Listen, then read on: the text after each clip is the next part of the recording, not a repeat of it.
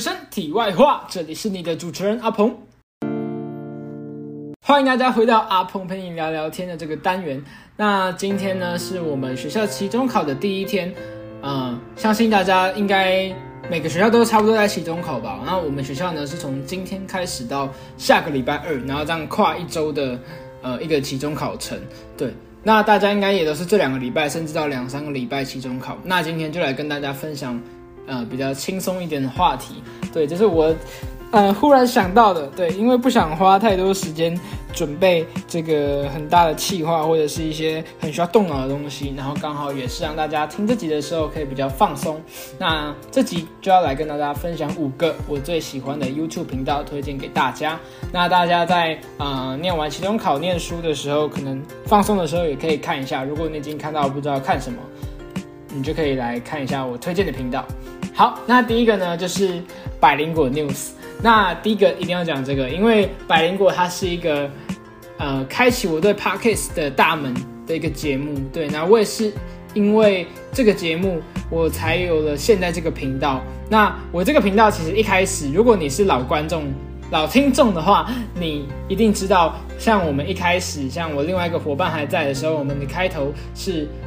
我们会用台语介绍自己，然后我们会说，我们会以双语的模式来陪你们聊聊天，那就是呃有点不能说抄袭，致敬百灵果的这个百灵鬼。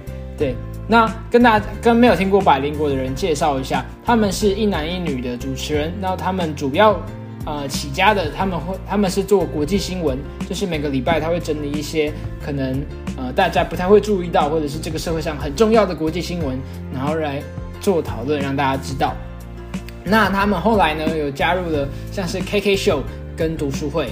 那 KK 秀呢就是他们会去邀请一些在各个领域业界的人来跟他们分享，比如说呃可能有原住民，可能有导演，可能有香港人，可能有歌手，可能呃什么经济学家学者，他们会邀请各式各样的人来到节目里面，然后去聊他们喜啊呃他们喜欢然后他们有兴趣的话题，然后。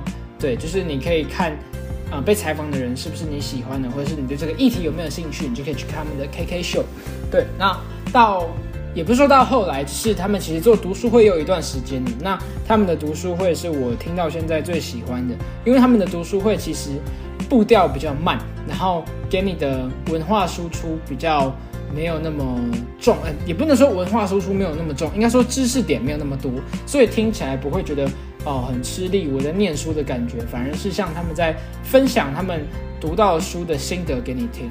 对，所以他们不管是国际新闻，还是 KK 秀以及读书会，我都会呃打开来听。那只要我比较有时间，或是我想要放松，或者是来的艺人是我喜欢的，我就会打开 YouTube 用看的。对，像是最近有一集那个陈芳宇 Kimberly 去上，我都是全程看完一个多小时的，呃。影片对，非常的开心。那最近呢，啊，里面的男主持人 Ken 他有在剪预告，就是把它剪成短影片。那他剪的质感也是还蛮好的。就是这个频道有更多的呃，不管是短影片还是长影片都在产出。对，如果对国际新闻或者是呃明星的采访或者是读书会有兴趣的，都可以听听看百灵果百灵果 News 国际新闻。好，那第二个呢，我要推荐的频道它叫做阿贝很全能。那那个贝是贝壳的贝。那为什么我会推荐这个频道呢？它其实只有五万订阅而已。那它主要是一个大陆的女生在台湾念书。那好像她念的学校是在淡水的一个科大吗？还是反正好像是一所私立的。对，然后盛盛盛什么东西的，反正就是一个比较不是淡江，淡江的另外一所大学。对，然后它是算大陆的，应该算末代陆生，因为我们都知道大陆在。近几年，他封锁了，就是他不让大陆人来台湾念书嘛，所以我们学校可能看到陆生也都是最后一两届了。那他就是大陆的末代陆生，然后来台湾念书。那他的频道呢，就是比较偏向 vlog 跟分享生活，但我觉得可能跟他学的专业也有关系。我觉得他的 vlog 的节奏是还蛮轻松，然后蛮可爱的。也有可能是因为她是女生，我觉得她很可爱吧。这这有可能是一个原因。但是我觉得她整个节奏跟她的画风是我喜欢的。那她有一个小小的缺点，就是她有时候她影片里面的声音跟她后来配出来的声音跟她的一些效果音，可能声音会。不太大小不太一样，这是唯一的小缺点。但是，呃，整体来说我还蛮喜欢它的 vlog 的，就是会让我觉得很轻松，很适合配饭。那在这边呢，我刚才说我要分享五个 YouTube 频道嘛，那我现在我想要再多加一个，就是六跟 Uma。对，只要你是喜欢日本的，你应该知道六跟 Uma。那六是比较日本的念法，它的拼法是 R Y U，就是六。那 Uma 就是 Y U M A。对他们是一对夫妻，然后男生是马来西亚人，女生是日本人。那他们在呃这个六的频道里面会常常放他们的各种气话，不管是教日文，不管是夹娃娃，或是他们去哪里玩，开箱什么东西。那在 Uma 的频道，它比较多放的就是 Uma Cooking。那为什么会想要要分享这个？因为就是我觉得 Uma。呃，六跟 Uma 的频道，然后以及 Uma Cooking 的频道都是非常适合配饭，都是那种很温馨的日本家庭生活，然后很温馨的煮个小东西一起吃，然后跟就是感觉跟你很亲近，感觉就在你身边一样的感觉。好，那第三个我想要分享的频道是詹姆士，我相信应该很多人听过詹姆士这个名字。那他其实他是一个呃很有经验的厨师。那他之前呢跟阿基师一起待在型南大主厨担任呃这个主厨过，然后也在爱玩客等等的节目，他也去过大陆拍过节目，反正他拍过很多节目啦，就是不管是外景啊还是棚内，他就是很常在荧光幕前的一个厨师。那为什么我会喜欢看？他的频道，因为他的频道，我觉得他是把一些很家常的菜，或者是一些把一些大家会想要去做，但是不知道从何做起的菜，他把它讲得很简单易懂，对，而且他还蛮有自己的风味的。比如说，他很喜欢吃白胡椒这个东西，就变成他的一个标签。那他因为他本身的这个厨师经历很长的关系，他很常去把一些菜做融合。我觉得他很常融合台湾、日本以及中国的一些。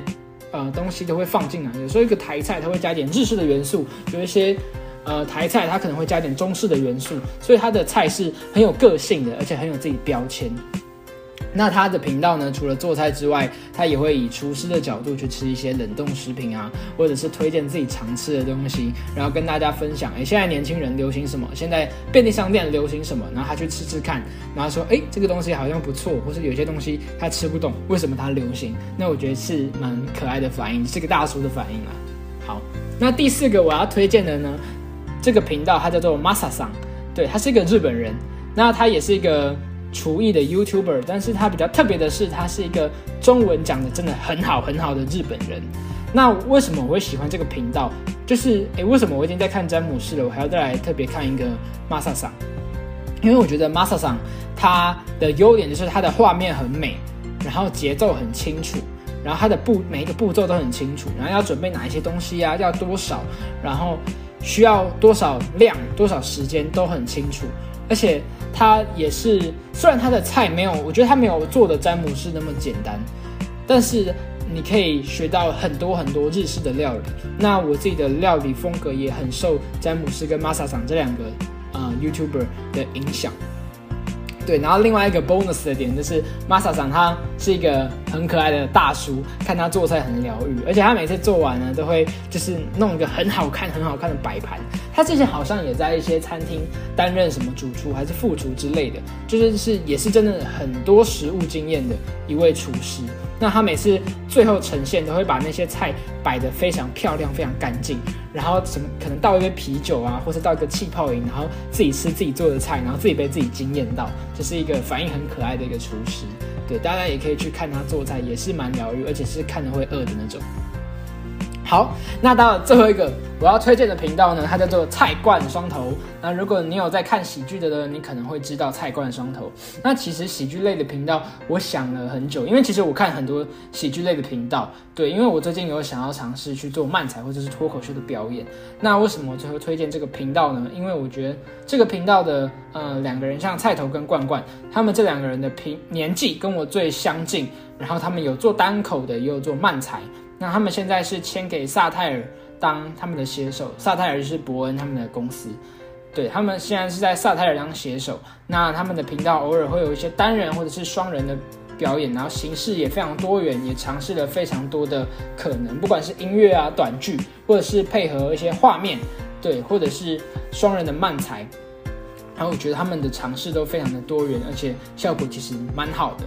对，然后最重要的是，我觉得他年纪跟我很接近，所以可以让我有一个投射，就是我这个年纪的人可以怎么去表演，或者是我可以有怎样的一种方法去让别人开心。